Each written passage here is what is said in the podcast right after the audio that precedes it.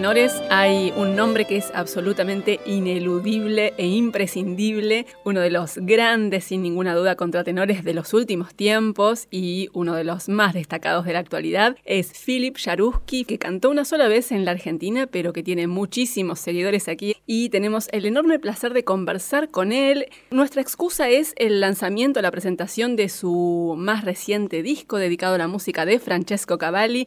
Ese va a ser el punto de partida para hablar de muchos temas con Philip Jaruski. Hola Philip, ¿cómo estás? Hola, hola, buenos días. Eh, muy bien, ¿todo bien?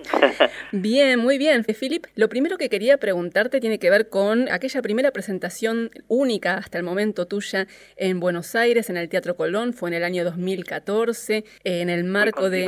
Exacto, presentando tu disco dedicado a la música sacra de Vivaldi. ¿Qué recuerdos tenés de esas presentaciones? Me acuerdo de mi primera impresión del Teatro Colón, naturalmente, que es un teatro mítico también en Europa para nosotros. Toda la gente sabe que Calas cantaba muchas veces acá. Impresionante, tengo que decir, una, un teatro muy grande y naturalmente me ha gustado muchísimo. Espero que me voy a volver pronto. Hablamos quizás del año próximo o en dos años, vamos a ver. Probablemente también con Vivaldi, una ópera entera con otros cantantes. Y entonces sí, ha sido una experiencia muy intensa y naturalmente eh, me voy a probar de volver rápido. Ojalá que sí, ojalá que sí. Acá tenés muchos seguidores que te esperan sin ninguna duda con mucha ansiedad. Filip Jaruski, sabemos que también has venido a la Argentina de paseo, de vacaciones. Sabemos que te gusta viajar cuando podés como un turista, no como un artista que está recorriendo el mundo, sino como turista y te gusta América del Sur. ¿Qué es lo que más te atrae de esta parte del mundo? Para mí hay una energía muy especial. Naturalmente cada país tiene su, cultura y su mentalidad un poquito diferente, pero hay una, una fuerza. Es verdad que la población es un poquito más joven que en Europa, por ejemplo, y una energía vital que eh, me parece eh, muy, muy diferente que en Europa. Y sí, he tenido la suerte de conocer un poquito eh, la parte del sur de la Argentina, la Patagonia. Uno de, los sitios más preciosos que he visitado en mi vida es seguramente el Perito Moreno, que, ah, que ha sido increíble de, de ver de, en frente así, ha sido una experiencia muy intensa.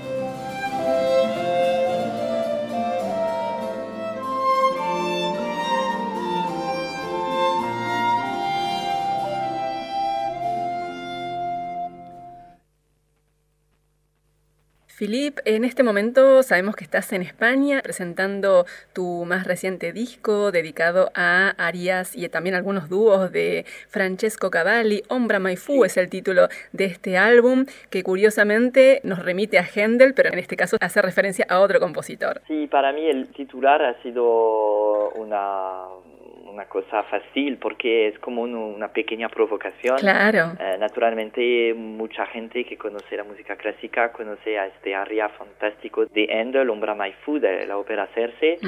Y quería provocar una reacción de curiosidad de Ombra My Food, normalmente es de Handel, no de Cavalli. Es verdad que Cavalli ha compuesto la primera versión en música de, de esta famosa aria y lo quería grabar. Y Cavalli lo conozco desde el principio de mi carrera. He trabajado mucho con este famoso jefe de música barroca, Gabriel Garrido. Mm, argentino, claro, sí, sí. Eh, exacto, y he trabajado mucho con él al principio de mi carrera cuando tenía 21, 22, 23 y me hace descubrir muchas obras de Cavalli. Y he pensado desde 15 años hacer un proyecto sobre este compositor muy importante en la historia de la música. Naturalmente hay muchas personas que conocen a su nombre, pero su música no tanto. Y tenemos la suerte de tener 27 óperas de él. Es un compositor perfecto para escoger áreas de cada ópera y proponer un programa de disco y un programa también de conciertos porque estoy actualmente en una gira para promocionar el disco y para hacer conciertos de este programa y tengo que decir que estoy muy contento porque eh, me parece que la gente disfruta mucho de la variedad de esta música. Es un poquito un riesgo para mí porque la gente siempre me pide arias de Vivaldi o de Handel la reacción del público al fin del concierto eh, me alegré mucho. Pienso que el challenge es un poquito ganado. Sin ninguna duda, porque la música de Francesco Cavalli es bellísima. Afortunadamente son, son varios los músicos dedicados al repertorio barroco que han ah, intentado difundir y dar a conocer su música en el público actual, pero me parece súper valioso que un artista de tu talla, con tu nivel de reconocimiento y con tantos seguidores en todo el mundo, asuma este riesgo de dar a conocer la música de este compositor fabuloso. Exacto, pienso que este nivel de fama me da la oportunidad también de tomar más riesgos. de hacer conocer música y claro, para mí es muy importante también de no cantar todo el tiempo los mismos áreas, las mismas obras. Es importante proponer algo que no, no he grabado todavía. Y es verdad que desde el principio el primero barroco del siglo XVII ha sido siempre para mí importante.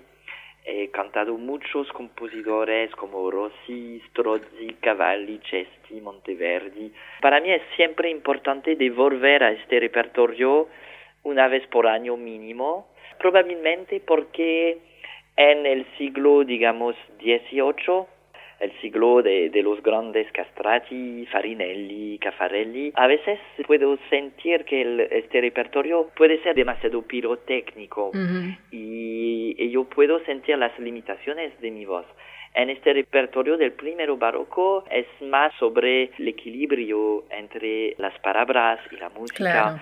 Y podemos realmente construir una cosa más profunda y me siento a casa en este repertorio, tengo que decir.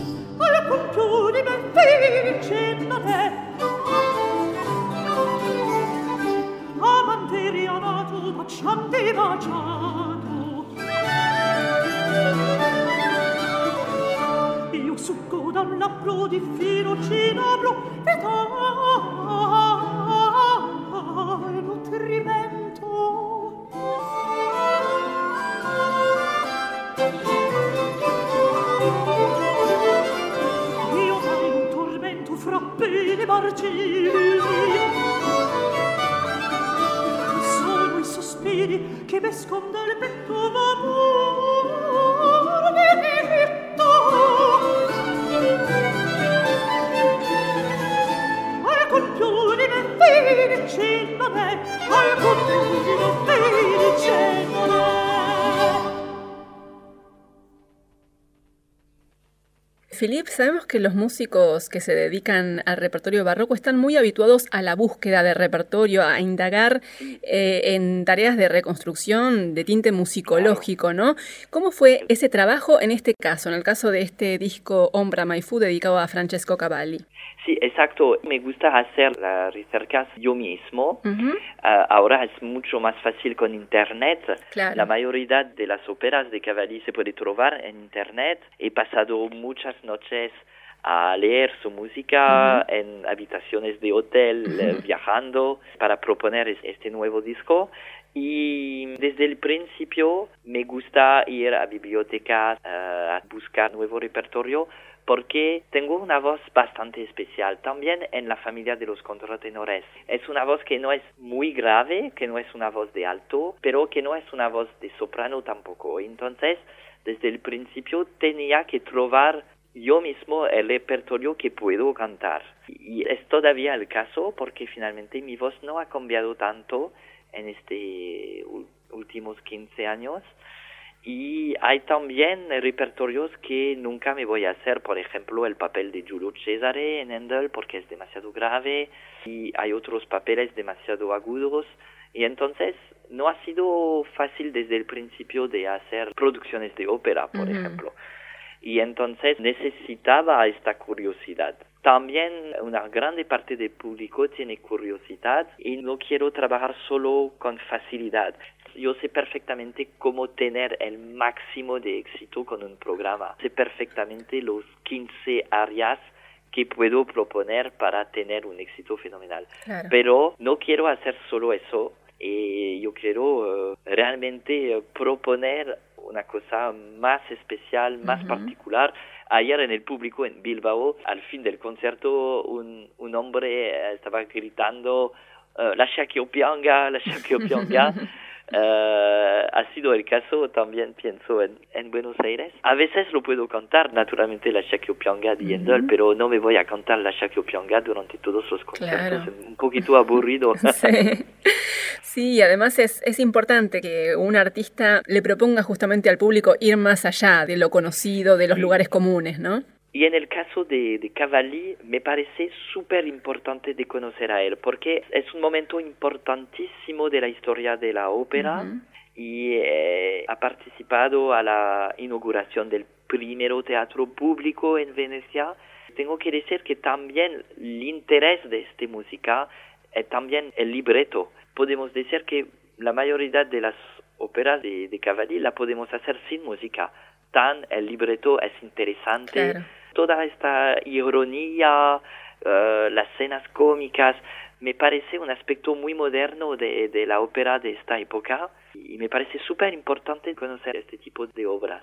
Sin ninguna duda y me parece que con este disco, Philip, estás haciendo un aporte muy importante para que la música de Cavalli sea cada vez más conocida y deje de ser una rareza ¿no? para el público y para los seguidores. Que sí, en Europa hay más y más producciones de, de ópera de Cavalli en el escenario, empieza a tener muchos éxitos en, en los teatros eh, quizás se va a hacer en caso en el futuro en Buenos Aires. Ojalá, ojalá que sí. Sí, sí, tenemos un director, eh, Leonardo García Larcón, que dirigió El Gábalo hace unos años en la Ópera de París. También ha grabado música de Cavalli. Sería genial tenerlos, por ejemplo, ustedes dos acá haciendo una ópera de, de Cavalli. Sería maravilloso. Exacto, exacto, con Franco, ¿por qué no? Claro, también.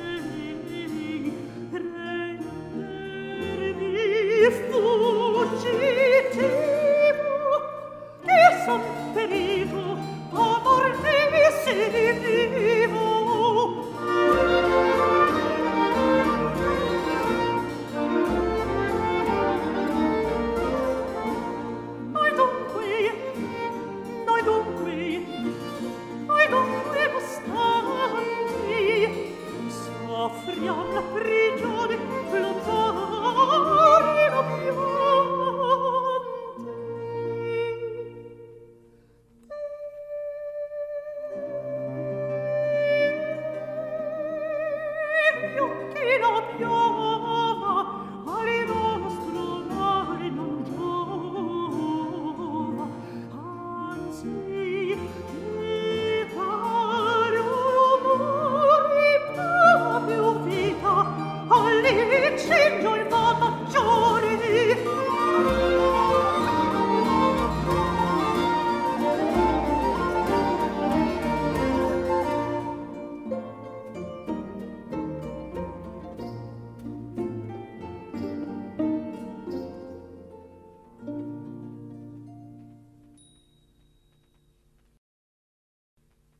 El contratenor Philippe Jaruski, junto al ensamble Arte Cerce, escuchamos Que pensi mio core de La virtud strali d'amore de Francesco Cavalli. Y antes también lo escuchamos de Francesco Cavalli en Al compiù di mi felice non è, también de La virtud strali d'amore y de Cerce, Ombra mai fu.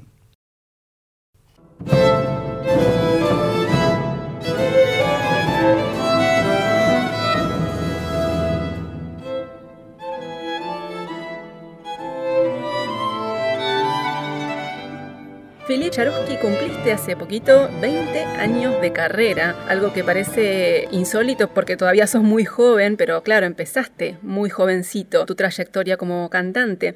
Sé que hablaste muchísimas veces en muchísimas entrevistas acerca de tus comienzos y de la forma en que descubriste tu voz de contratenor, pero no puedo evitar preguntártelo porque me parece que es importante que la gente lo conozca eso. Yo tocaba el violín, el piano y descubrí la voz de contratenor durante un concierto en París. Un contratenor que se llama eh, Fabrice Di Falco y hacía los grandes arias de Handel, las arias compuestos para Farinelli. Y estaba en shock porque estaba la primera vez que escuchaba en vivo la, la, voz de contratenor y estaba fascinando, pero en los mismo tiempo he pensado que yo podría hacer lo mismo.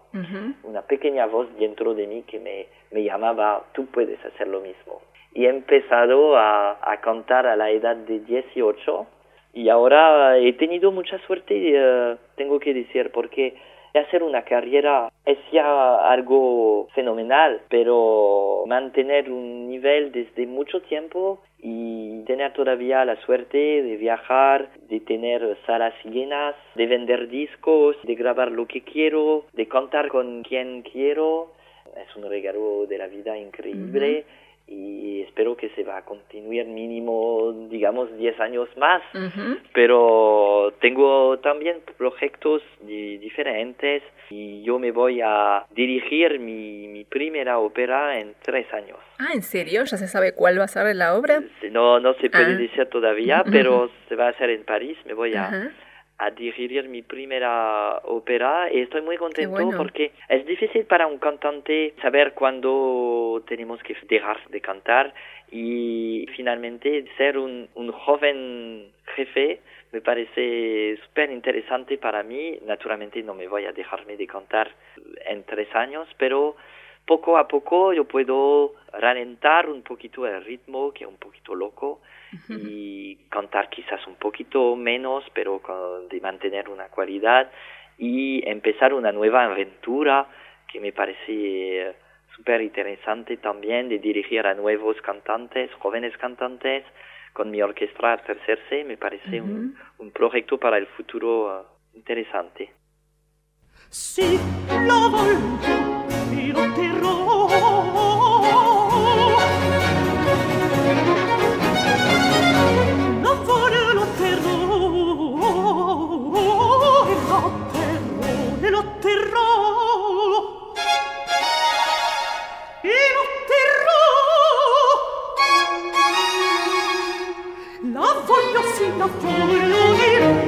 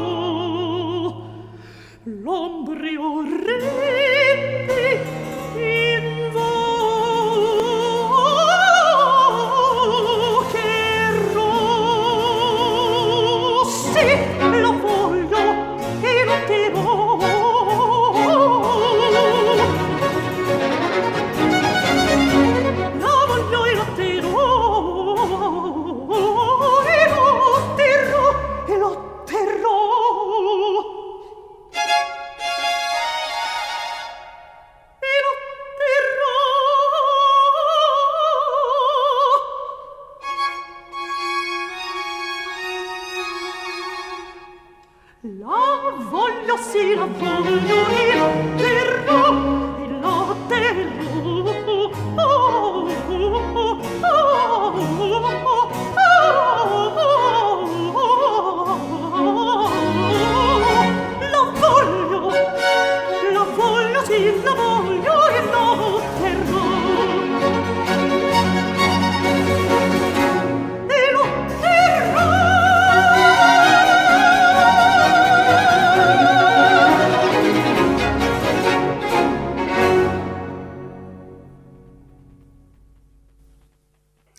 Y Philip, lo que nos contabas acerca de tus proyectos en el terreno de la dirección también nos llevan a hablar acerca de tus otros proyectos que van más allá de tu actividad estrictamente como cantante.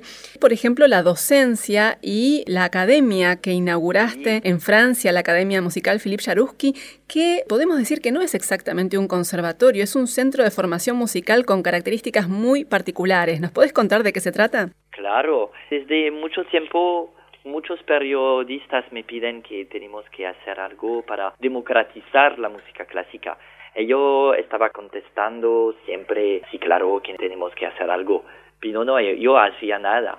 Entonces he pensado que estaba bien no solo hablar, pero de hacer algo realmente concreto y entonces hay dos proyectos distintos en esta academia. El primero es un proyecto, quizás el más importante, un proyecto social. Este año, segundo año, tenemos 50 niños que aprenden a tocar el piano, el cello, el violín.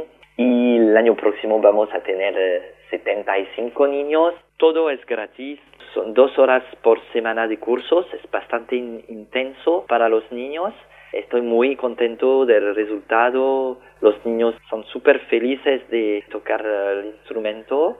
Y del otro lado hay una fundación, digamos, más tradicional para apoyar eh, la carrera de jóvenes talentos. Ujú. Entonces, en este caso, yo estoy dando masterclasses, tres semanas por año de masterclasses, siguiendo a seis cantantes que eh, me voy a seguir durante un año y hacemos conciertos, radio también, porque Ajá. es súper importante para ellos de, de tener más y más experiencia. Y es una aventura humana increíble y es mucho trabajo, pero es también para mí, pienso, una manera na- naturalmente de compartir mi experiencia de, solista, de cantante, pero es también una manera de, de quedarme en contacto de la nueva generación que se va a cantar en el futuro. Nada me parece más increíble que de escuchar a, a jóvenes voces.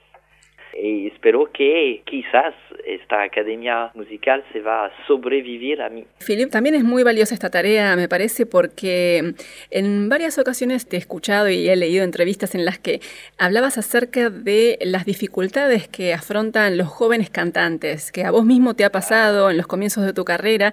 Eh, son muchísimos los desafíos y lo valioso y lo importante que es que desde una institución como esta academia se asiste y se ayude a los artistas también en eso, ¿no? En esos comienzos. Lo veo con, sí, lo veo con los cantantes. Eh, lo que es difícil es la frontera entre los conservatorios y los primeros trabajos. Quizás es como cada trabajo. Toda la gente pide experiencia a personas que no tienen experiencia. Claro, claro. Eh, es difícil de pasar. Eh, a veces hay la suerte. Yo, por ejemplo, tenía talento, pero he tenido la suerte de encontrar a jefes que me han dado confianza muy joven. Entonces eh, he tenido la oportunidad de tener una experiencia bastante joven de trabajo, de ópera.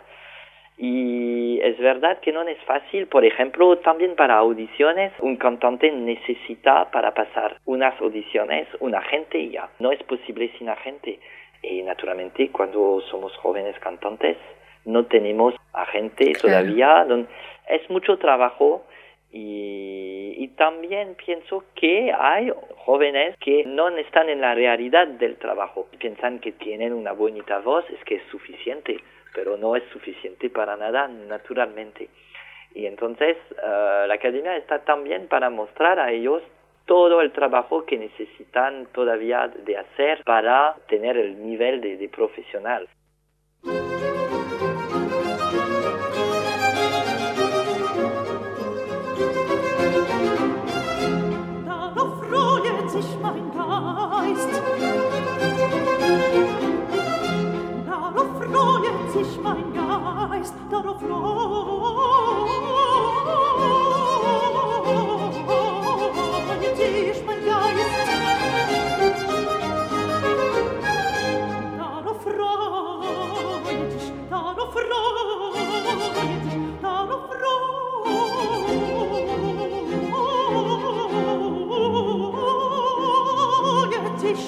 Christ.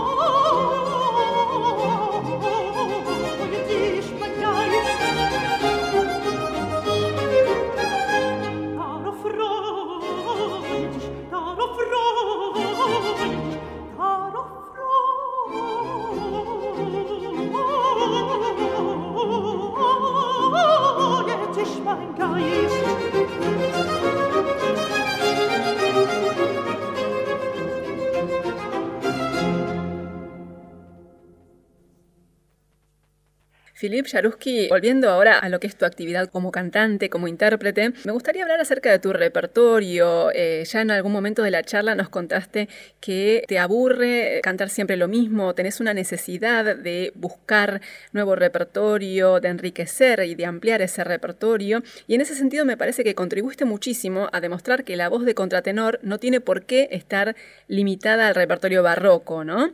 ¿Cómo fue tu camino para ir encontrando esos otros repertorios? Sí, eh, el camino ha sido fácil porque desde el principio con mi profesora de canto, por, ejemplo, estaba cantando desde el principio uh, Fauré, Debussy, por ejemplo, la música francesa, las melodías francesas y me sentaba desde el principio a casa también en este repertorio. Y naturalmente en la música barroca cantamos principalmente el repertorio de los castrati y lo sabemos perfectamente que la voz de un castrato no estaba exactamente como la voz de contratenor y un contratenor puede totalmente escoger un otro repertorio fuera de la música barroca. Puede ser Rossini, como lo ha hecho ya Max Emanuel Chenchik o Franco Fagioli también, que lo ha hecho muy bien. Eh, puede ser eh, Bach, puede ser la música contemporánea. Hay muchos compositores que tienen un interés para el tipo de color de la voz de contratenor. Entonces, me parece súper importante de abrir un poquito el repertorio para los contratenores.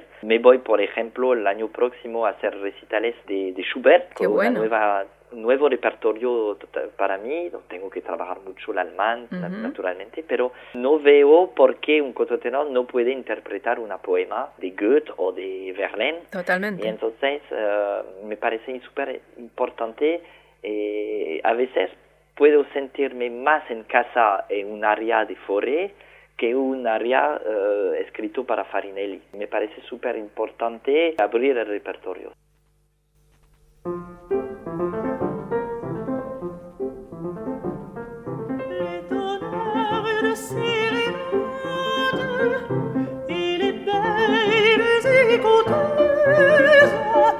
échange des propos fades sous les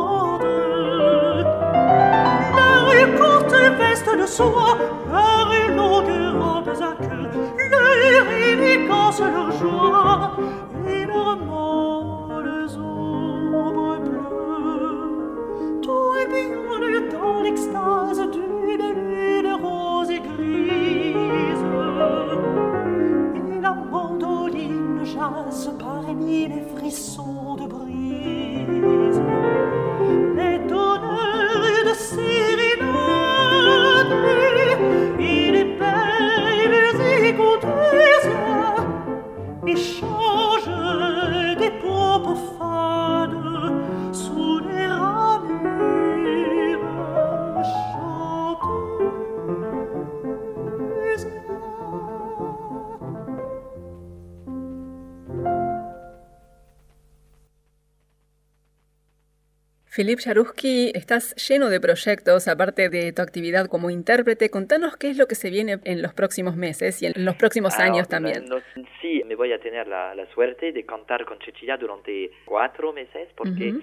me voy a cantar por primera vez en la Scala de Milano con ella. Me voy a interpretar de nuevo el papel de Sesto en Giulio Cesare di Handel Ujú. con ella en Cleopatra.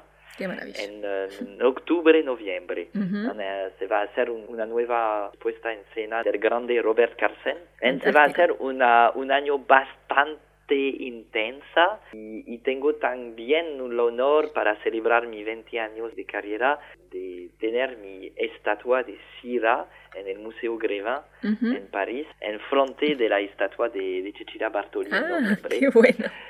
En- Entonces se va a hacer un año de, de celebración y de proyectos, solo música increíble y con eh, grandes artistas. Philip Jaruski, muchísimas gracias por este contacto gracias. y hasta pronto. Hasta pronto. Gracias.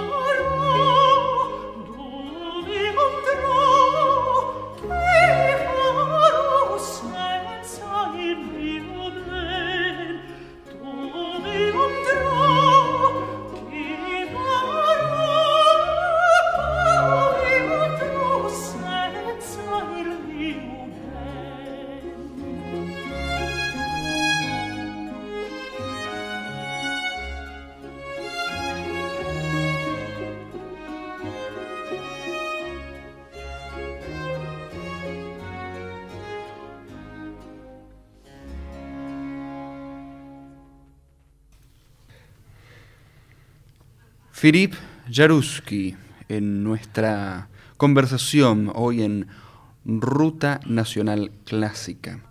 Escuchábamos Que faro senza Eurídice de Orfeo y Eurídice de Christoph Willibald Gluck, junto a la orquesta Eparochisti con dirección de Diego Fasolis. Y antes de Georg Friedrich Händel, Zila Voglio e Liotero de Cerce con el ensamble Atracerse, de Georg Philipp Telemann, final de la cantata número 68, número 983, perdón, junto a la Orquesta Barroca de Friburgo y mandolina de Gabriel Fauré con Jérôme Ducrot en piano.